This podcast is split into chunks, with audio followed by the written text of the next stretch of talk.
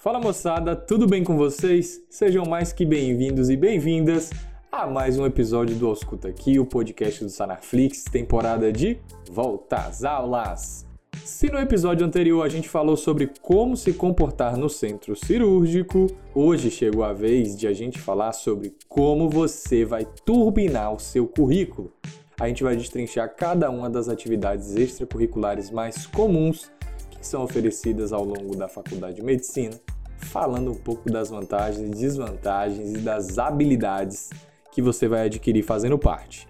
Mas antes de começar, com certeza você vai seguir o nosso podcast aqui na sua plataforma, compartilhar com os amigos, comenta o que a gente está fazendo aqui, ó, essa temporada massa em que a gente está falando sobre tudo que você precisa para arrasar durante a graduação. Fechou? Bora começar?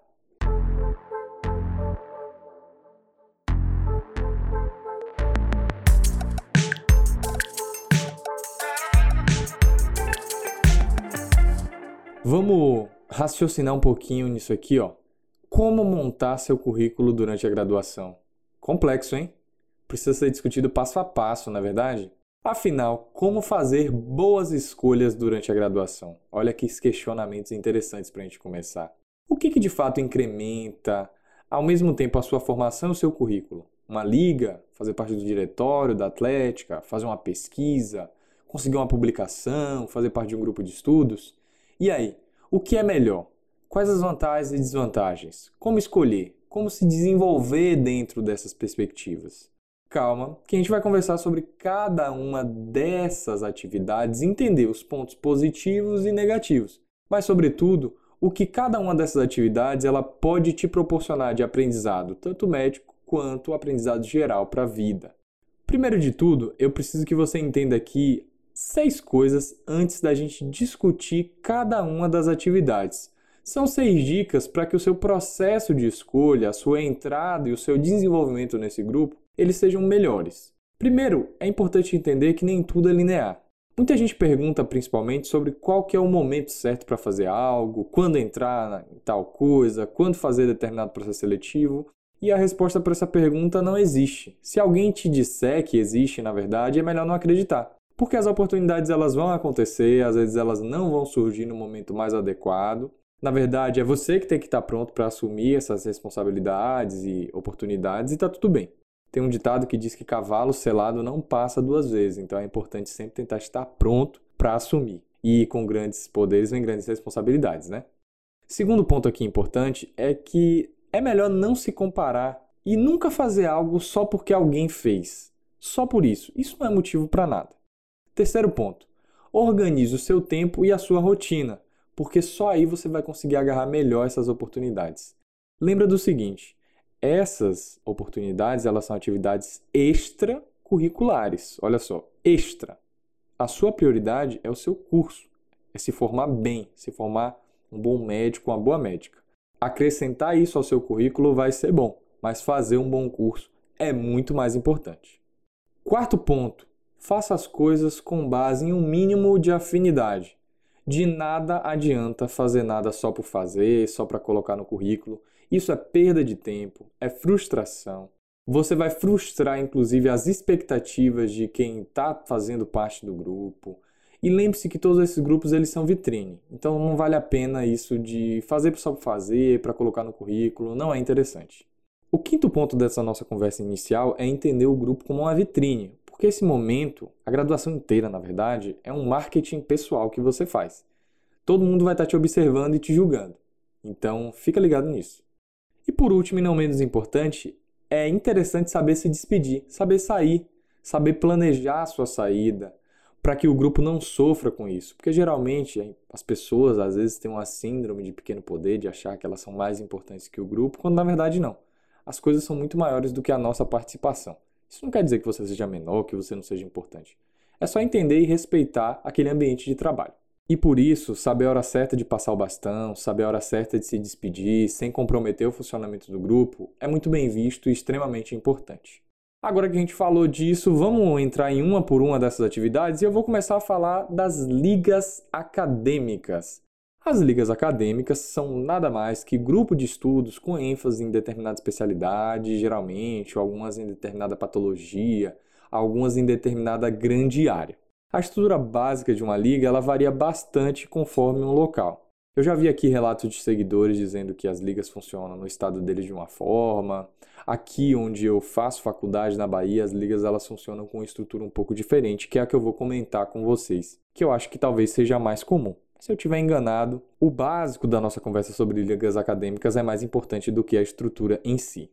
Bom, mas imagina que você fez um processo seletivo, que você ingressou na liga via processo integrativo e você está lá. Você pode se tornar um colaborador ou ligante.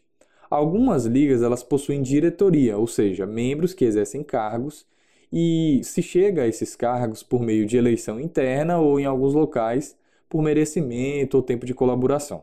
Nas ligas há a possibilidade de desenvolvimento de atividades de ensino, pesquisa e assistência ou extensão. O ensino ele é marcado por aquelas sessões semanais, sessões didáticas, sessões abertas, sobre temas relativos àquela especialidade ou grande área. E isso ajuda muito, obviamente, em oratória, didática e mesmo na seleção das informações, planejamento de aula, desenvolvimento de habilidades gráficas para você transmitir o conteúdo com um bom slide. Além, claro, de que se aprende muito mais ensinando do que apenas lendo sobre aquele tema ou ouvindo sobre ele. As atividades de pesquisa podem render uma iniciação científica remunerada, apresentações em congressos, publicações em revistas científicas ou mesmo o seu trabalho de conclusão de curso. E por fim, as atividades de extensão ou assistência se dividem naquelas assim: extensão em comunidade, como feiras de saúde, palestras educativas em escola e afins, ou os estágios práticos. Moral da história: as ligas acadêmicas elas costumam reunir boa parte do que você precisa para montar um bom currículo durante a graduação, desde que você se destaque que a liga possua essas possibilidades. Mas se não possuir, uma alternativa é correr atrás disso junto ao orientador, orientadora. E por isso que elas estão aqui, inclusive, em primeiro lugar nessa lista, exatamente pelo leque de possibilidades que elas proporcionam. O ideal mesmo é escolher uma liga de um tema que você tenha afinidade, que seja um bom ambiente de trabalho, com pessoas responsáveis, que estejam ali dispostas a crescer, a fazer aquele grupo de trabalho crescer e a fazer as pessoas crescerem também. Lembre-se que ao entrar numa liga, você não deve só extrair de lá, tá? Você deve contribuir para a continuidade e crescimento desse grupo. O seu networking depende muito disso. E sendo bem sincero, eu consigo pesquisar aqui pouquíssimas desvantagens de fazer parte de uma liga acadêmica. Na verdade, todas elas estão relacionadas ao próprio ambiente de trabalho ruim, quando as pessoas elas se sentem maiores que o grupo, ou começam assim vai descer demais, ou se a sua escolha ela foi equivocada. Sei lá, você pensa em fazer cirurgia e você entra numa liga de reumato, eu acho que vai ser um pouco difícil para você. Se você entrou na liga só para fazer parte, só para extrair as coisas de lá, eu tenho péssimas notícias. Então é bom que o seu processo de escolha ele seja feito com calma, seja bem feito para que você ingresse na liga acadêmica que te proporcione boas coisas, mas que você possa também proporcionar boas coisas para a liga, tá? A segunda atividade daqui da nossa conversa é a atividade de pesquisa, iniciação científica. Esse é um tema que gera muitas dúvidas, gera muito frenesi, principalmente para quem pretende prestar prova de residência em locais que realizam entrevista e análise de currículo na segunda fase. É costumeiro que se pergunte aqui: precisa publicar? Precisa ter iniciação científica? E a resposta, claro, né, é melhor ter. Mas falando da atividade extracurricular em si, a maior parte das pessoas no curso de medicina terão que desenvolver ao menos uma forma de pesquisa básica para apresentar como TCC. Então, fazer iniciação científica é outra escolha que majoritariamente só traz vantagens. Além de incrementar o currículo, nada mais justo do que entender como funcionam os bastidores de quem produz evidência, né? E produzir de fato. Elas, as evidências que a gente costuma consumir diariamente e que norteiam a maioria das nossas condutas, ou que devem nortear, né? Há a possibilidade de que essa iniciação científica seja remunerada com bolsa. E aí eu deixo aqui a dica para você procurar saber se existe isso na sua faculdade, se existem editais de pesquisa, de fomento à pesquisa, para que você possa ser contemplado com uma dessas bolsas aí, tá? Você pode tanto iniciar uma pesquisa do zero, com base em uma hipótese ou pergunta, ou ingressar em um grupo de pesquisa já estabelecido na sua universidade. Ambos têm as suas vantagens e desvantagens. As principais vantagens de iniciar uma pesquisa do zero é realmente assim o desenvolvimento de habilidades de liderança, criatividade e responsabilidade com o processo e os resultados. Você vira dono da coisa.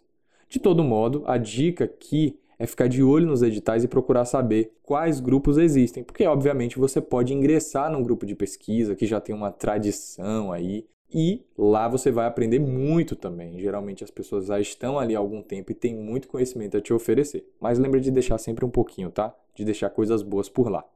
Uma outra maneira de conseguir uma iniciação científica é ativar o modo Stalker e o modo cara de pau ao mesmo tempo. E aí você pode diretamente procurar um orientador orientador e se oferecer para trabalhar.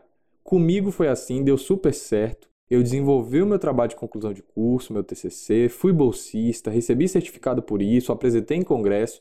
Então valeu super a pena quebrar o gelo, chegar lá junto de um professor que eu admirava e dizer assim, ó, professor, quero ser seu orientante, você tem alguma linha de pesquisa? E ele tinha tanto linhas de pesquisa funcionando como linhas de pesquisa que ele queria tirar do zero. Eu escolhi tirar uma do zero, foi sobre violência sexual e deu super certo. Foi muito positivo para minha formação. Bora seguir aqui nessas atividades extracurriculares e chegou a hora de falar delas, as atléticas. As atléticas são entidades estudantis sem fins lucrativos que visam promover a prática de esporte, além de, óbvio, gerar um pertencimento em relação à sua faculdade, com mascote, a cor, vestir a camisa mesmo, competir em nome daquela causa e, obviamente, geram também entretenimento no ambiente universitário. Elas possuem um funcionamento muito parecido com o de uma empresa, geralmente possuindo cargos e funções bem definidas, com reuniões e alinhamentos para a realização das atividades e prestação de contas, tanto internas quanto para a comunidade.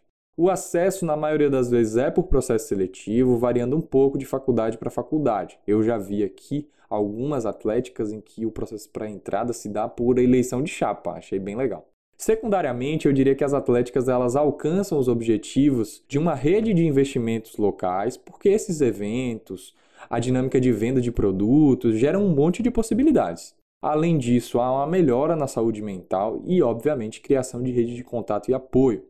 Sobre essa questão de melhorar a saúde mental, eu vou comentar aqui sobre um TCC que foi desenvolvido na faculdade e havia uma associação de melhora da qualidade da saúde das pessoas que praticavam atividade física desde a implementação da atlética.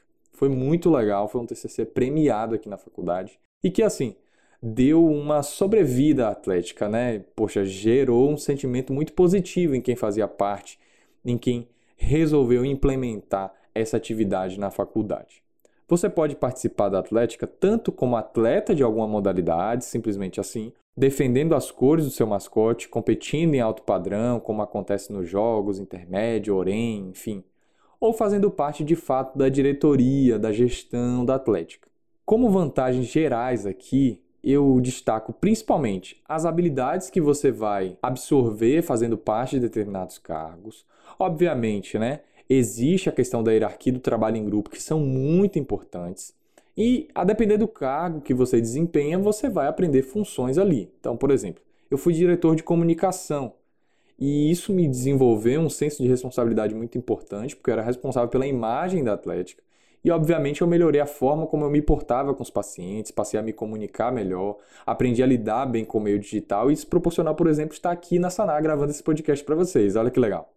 Praticando um esporte, além, obviamente, da questão de saúde física e mental que isso proporciona, você vai poder competir em alto padrão, sendo julgado por jurados profissionais naquela modalidade, além, obviamente, de competir. E competir é igual a respeito, disciplina e planejamento. Esses são pilares de praticar um esporte. Você pode descobrir uma nova modalidade e, obviamente, construir um networking com isso. Porque praticando uma modalidade, praticando um esporte, você vai conhecer pessoas do primeiro ao décimo segundo semestre da faculdade que praticam aquele mesmo esporte com você e criar essa rede de contato legal. Outras habilidades aqui que eu destaco, que estão muito relacionadas com as atividades de entretenimento e vendas proporcionadas pela Atlética, são a capacidade de gestão, porque geralmente os membros da Atlética são responsáveis ali pela criação dos eventos, pela manutenção dos eventos e pela, pelo acontecimento de fato dos eventos. A criatividade, precificação em relação ali a novos produtos, você vai de fato vestir a sua faculdade além, óbvio, de melhorar a sua comunicação e de ter muita responsabilidade e planejamento financeiro, porque esse dinheiro ele não pode assim ser usado da forma, enfim, que as pessoas bem imaginarem, bem entenderem. Não, é preciso prestar contas, é preciso dizer onde ele está sendo investido, onde ele está sendo reaplicado, porque como eu falei lá no início, as atléticas geralmente são entidades sem fins lucrativos. Particularmente falando, o narrador aqui é um atleticano nato, amo o movimento, estou ligado ainda à minha atlética do coração até hoje. E o que eu posso dizer para vocês é que se trata de um ambiente de muito crescimento pessoal. Portas e janelas serão abertas aí na sua vida. Foi a primeira atividade que eu fiz na faculdade, a primeira atividade extracurricular, pela qual eu tenho um carinho enorme. Por vezes, muitas pessoas até vão questionar o fato de que a atlética ela não te entrega nada de cunho médico ou técnico, porque lá você não vai aprender medicina de fato. Principalmente quando comparados a outras atividades, como as ligas, como iniciação científica. Mas assim, o ganho de habilidades extra é imensurável. Então assim, se for a sua, se joga. Mas se você não gostar, não quiser fazer parte da diretoria, a recomendação que eu deixo aqui é pratique uma modalidade, mesmo que você não saiba, se joga. Geralmente, assim, o que eu posso dizer com experiência pessoal aqui é que as modalidades elas estão sempre de portas abertas, as pessoas elas estão sempre dispostas a ensinar e aprender. Então é uma baita oportunidade de aprender algo novo, tá? Avançando aqui nas atividades extracurriculares, a gente chega nas monitorias. E aqui a gente tem um verdadeiro xodozinho das atividades. As monitorias nada mais são do que uma atividade prática de ensino, treinamento e ensino. Nelas, o monitor, que é geralmente um aluno que já passou pelaquela cadeira, disciplina, ele fica responsável pelo suporte acadêmico aos discentes que estão ingressando naquela matéria. É como se você ensinasse o você do passado. E o bizu aqui é muito simples. Você aprende ensinando, você melhora a sua oratória, melhora a sua didática, melhora a sua seleção de informações e, claro, você adquire muito mais conhecimento naquela área. Se você tem em mente alguma especialidade, busca monitorias relacionadas a ela, faz muito bem. Caso não, também não deixe de fazer uma monitoria. É um passo muito importante que gera muito amadurecimento e assim, de verdade, tem muito pouca desvantagem. Agora sim, se você não curte nada daquele assunto, não se mexe na monitoria dele não, porque aí nesse caso você vai se prejudicar. É só se realmente for algo engrandecedor para você. Lembra do conselho, tá? Nada de fazer nada por fazer, para ficar lotando currículo, porque você vai acabar se frustrando. Uma outra possibilidade de atividade extracurricular é o diretório acadêmico, centro acadêmico, grêmio estudantil. Bom, a gente está falando de uma organização estudantil que representa todos os estudantes de medicina dentro da universidade, que é reconhecida por lei, tá?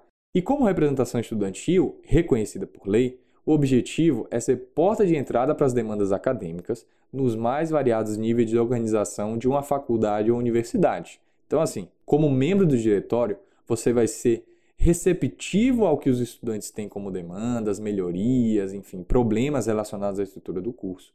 E de lá você vai levar essas informações. Você vai ser um mensageiro desses problemas ou também de eventuais coisas boas na universidade. Isso te dá, além da sensibilidade de ouvir as demandas e saber filtrar as informações, a possibilidade de convívio com outros colegas que farão parte ali, que serão membros da chapa, bem como o convívio com professores, coordenadores, chefes de departamento, diretoria da faculdade, funcionários, enfim. E como entidade reconhecida, além desse reconhecimento em si, que só de fazer parte já é uma certificação assim de peso que conta ponto em provas de residência médica e segunda fase por aí afora, você pode também produzir atividade de ensino, pesquisa e extensão, aumentando ainda mais o seu leque de possibilidades, preenchendo ainda mais o seu currículo e podendo gerar até um ganho financeiro com a bolsa, por exemplo, num projeto de pesquisa ou de extensão. Geralmente, a forma de ingresso nos diretórios acadêmicos é por eleição. Isso dá certa visibilidade, pode te exigir ali melhorar a oratória para conquistar o voto do pessoal, mas também resulta em alguns conflitos caso haja disputa. O ambiente do diretório às vezes é visto de forma negativa pela questão político-partidária que envolve, mas assim, o que eu posso dizer, não por experiência própria que não fiz parte, mas por conhecer as pessoas que fizeram parte, é que partidarismo fica extremamente em segundo plano. O diretório ele tem muito problema para resolver, tem muita reunião, muita coisa para estar presente. Se isso existe na sua faculdade, é possível que fique de lado caso você não tenha interesse e que você de fato seja um representante da faculdade. Não acredito que isso seja um grande impeditivo ou uma grande desvantagem, caso você tenha vontade de fazer parte. A gente tem também como oportunidade de atividade extracurricular os estágios, e assim, os estágios práticos são sempre uma excelente escolha acadêmica para turbinar o currículo, desbravar uma especialidade, realizar procedimentos e, obviamente, aprender medicina de fato, na prática. Além de tudo, você vai melhorar a sua relação com os pacientes, desenvolve mais segurança para realizar os seus atendimentos e pode fazer um belo networking se mandar bem. Por fim, é muito importante ressaltar aqui alguns grupos extras, como por exemplo, grupos de voluntariado, doutores da alegria. Esses são muito legais, exigem às vezes muito pouco de você e tem um ganho muito bom. Aquece o coração falar disso. Aqui na faculdade a gente tem o HA, que é H-A-A, História da Alegria Atual. Sabe quando você escreve HMA, História da Moléstia Atual? Então, a gente está falando da História da Alegria Atual que é o similar aos palhaços da alegria, que são nacionalmente conhecidos. Pessoas que vão aos hospitais fazer a festa dos pacientes, melhorar aquele ambiente de ansiedade, às vezes de tristeza, de insegurança que os pacientes estão vivendo. E não só isso, realizam trabalhos em lares, escolas. É muito legal fazer parte de um voluntariado, isso conta muito ponto por aí afora. Fica aqui a nossa indicação também como atividade, tá?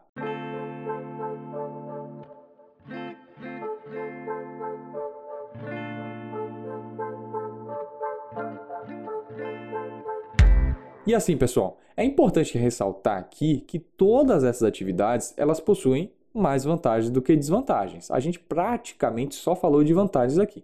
Mas isso tem que levar em consideração um bom processo de escolha, que foi o que a gente discutiu no começo, né?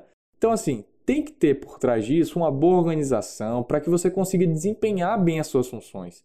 E também tem que ter um mínimo de afinidade. De nada vale integrar esses grupos só para lotar o seu currículo todos eles são vitrines. Anota isso que a gente está dizendo. Você não vai sustentar por muito tempo se você entrou lá só para sugar, só para preencher seu currículo. Isso não é legal. Não faça isso.